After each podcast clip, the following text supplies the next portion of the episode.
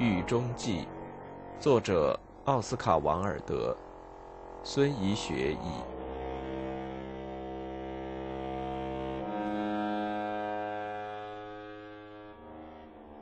与你的友谊是我思想的堕落，亲爱的波西。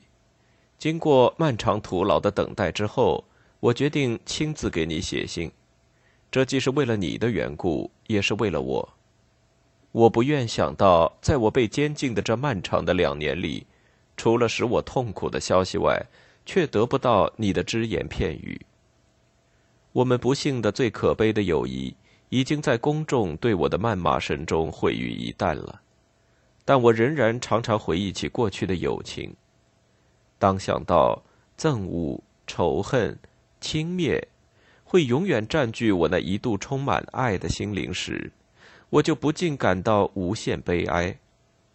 我想你自己也不难想到，当我孤独的生活在监狱中时，你给我写信远比未经我的允许就公开我的信或献给我所不需要的诗好得多。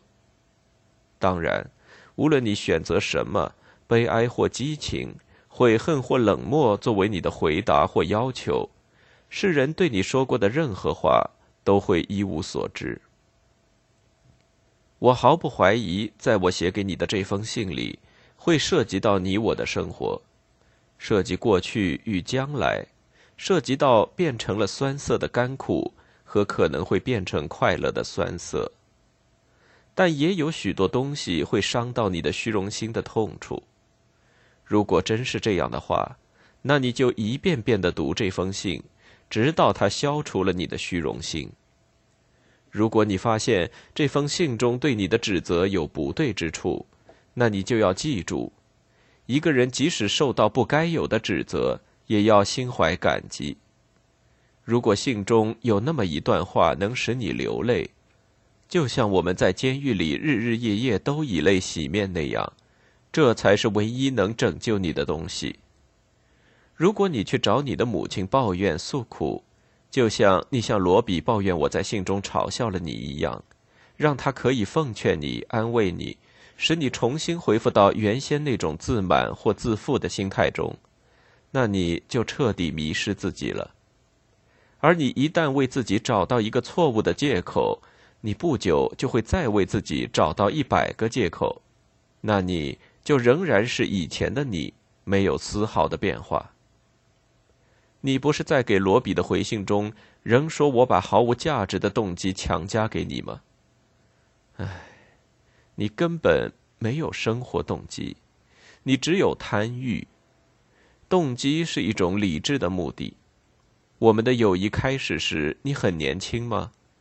你的错误不是你对生活所知甚少，而是你知道的太多。你已把童年时期的曙光中所拥有的那种精美的花朵、纯洁的光、天真的希望的快乐，远远的抛在后面了。你已迅捷的奔跑着，经过了浪漫，进入了现实。你开始着迷于阴沟及里面生长的东西，这就是你寻找我帮助你解决的问题的根源。我。按照这个世界的智慧来看，是如此不明智的一个人，却出于仁慈和同情帮助了你。你必须从头至尾读完这封信，尽管对你来说每个字可能都会变成是柔嫩的肉体燃烧或流血的外科医生的手术刀。要记住，上帝眼中的傻瓜与人眼中的傻瓜是有很大区别的。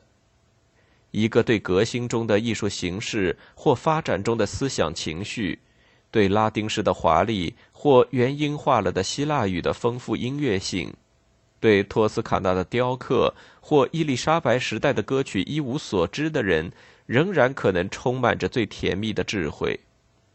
真正的傻瓜，如上帝所嘲弄毁灭的那些人，是不了解自己的人。我有很长一段时间就做了这样一个傻瓜，你做这种傻瓜的时间比我还长，不要再做这样的傻瓜了，不要害怕，最大的罪恶是浅薄，一切被认识到的东西都是对的，你也要记住，对你来说，读这封信时感觉到的任何悲哀，对我来说都是要写下来的一种更大的悲哀。他们允许你看到奇怪的悲剧性的生活形式，就像人在一块小晶体里看到了阴影。你只是或许在镜子里看到把死人变成石头的美杜莎的头。你自己一直是在花丛中自由漫步的，而旋转着斑斓色彩的美丽世界却被人从我身边夺走。我首先要告诉你的，就是我强烈的谴责我自己。当我这个耻辱的被摧毁的人穿着囚服坐在黑暗的牢房里时，我谴责自己。在一阵阵烦恼的痛苦的夜里，在漫长单调的痛苦的白天，我谴责的也只是我自己。我谴责自己容许了一种不理智的友谊。一种最初目的不是为了创造和沉思美丽的事物的友谊，完全支配了自己的生活。我们之间从一开始就有一道宽阔的鸿沟。你在中学里一直是游手好闲的，到了大学后变得更坏。你没有认识到，一个艺术家，特别是像我这样的艺术家。也就是说，一个自己创作的作品的质量取决于个性强度的艺术家，其艺术的发展需要思想智慧的氛围，需要安静、平和与孤独。你崇拜我已完成的作品，崇拜我第一段悲伤时期的成功以及随之而来的辉煌的盛宴，你非常自然的为做我这样一个杰出艺术家的密友感到骄傲。但你不理解艺术作品产生所必须的条件和环境。我可以坦白的告诉你，我们在一起的那段时间内，我没有写出一个字。我这样说并非是修辞上的夸张，而是根据绝对的事实。不管是在托盖、格林、伦敦、佛罗伦萨，还是别的什么地方，只要你在我身边，我的生活就完全是枯燥乏味的。没有创造性的，遗憾地说，你几乎无时无刻不在我的身边。比如说，我记得这是许多例子中选出来的一个。一八九三年九月，我自己住了一套房子，这纯粹是为了不受干扰，因为我曾经答应给约翰沃尔写一个剧本，但违了约。他当时正催逼着我写这个剧本。在第一周里，你一直没来，因为我们在你翻译的莎乐美的艺术价值上有不同的看法，这实际上是非常自然的。因此，你只就此给我写了些愚蠢的信，并为此感到洋洋自得。在那一周，我写完了后来上演的《理想的丈夫》的第一幕，第一幕的任何细节都完美无瑕。第二周你来了，我的工作就不得不中断。每天上午十一点三十分，为了不受尽管是安静的、平和的家庭琐事所必然带来的干扰，我都要去圣詹姆斯广场，就是想有个机会思考和写作。但即便如此，也只能是徒劳。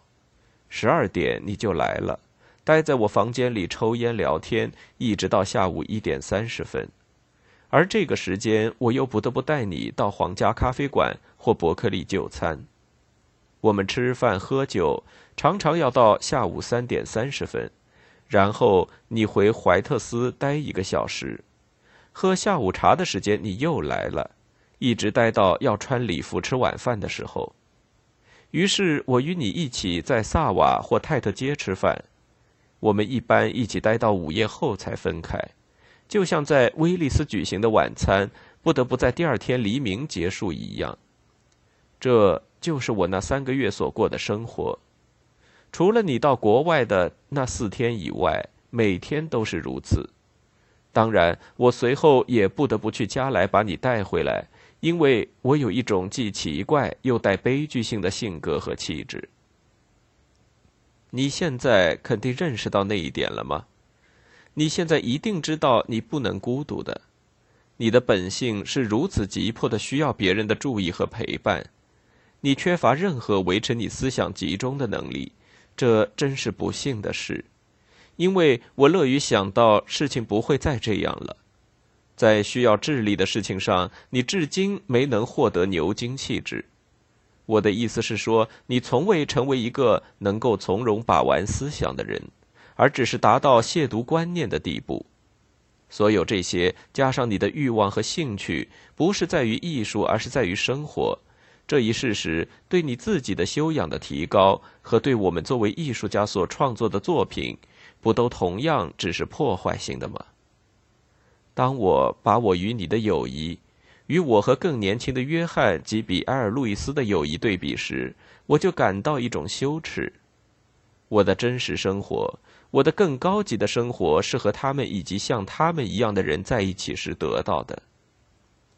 我现在且不说你与我的友谊带给我的可怕的后果，我现在只想谈谈我们当时维持的那种友谊的性质。对我来说，那是一种思想上的堕落。你身上或许有艺术家的气质的萌芽，但我与你相遇或是太早，或是太晚了，因为我竟看不出来这种气质。一旦你离开我时，我的一切就恢复了正常。在我一直提到的那年的十二月初，当我成功的劝说你母亲把你送出英国时，我就能重新修补起我那已被撕裂践踏的想象之网，把我的生活重又掌握在自己的手里。不仅完成了理想的丈夫余下的三幕，而且构思并几乎完成了另外两部完全不同类型的剧本：《佛罗伦萨悲剧》和《神圣的妓女》。但就在这对我的幸福来说至关重要的情况下，你又回来了，突然的，事先一点招呼也没打，就不受欢迎的回来了。自然，我就再也无法写完那两个未完成的作品，就那样让他们残缺不全的搁在那儿了。我再也找不回当初创造他们时的那种情绪。你也已经出版了许多散文。你现在也该承认，我这里说的一切都是真话吧？不管你能不能认识到这一点，他们是我们友谊的心脏里的一个可怕的真理。你和我在一起时，你绝对是在毁灭我的艺术。我准许你一直站在我和艺术之间，是我给予自己的最大耻辱和谴责。你无法知道，无力理解，也不会欣赏。我根本没有权利希望从你身上得到这些东西。你感兴趣的，只在你的一日三餐和喜怒无常的情绪。你的欲望只在娱乐低级的，或连低级也算不上的快乐。他们就是你的性情或你当时的思想所需要的。我当时应该拒绝你进入我的房子，除非我特别邀请你，否则不准你接近我。我现在毫不留情的谴责我的懦弱，这一切都只是因为懦弱。与艺术相伴半小时所给予我的东西，比与你在一起一年获得的还要多。在我的生活中的任何一个时期，与我的艺术相比，一切都是微不足道的。但就艺术而言，软弱就是犯罪，特别是软弱毁灭想象时，更是如此。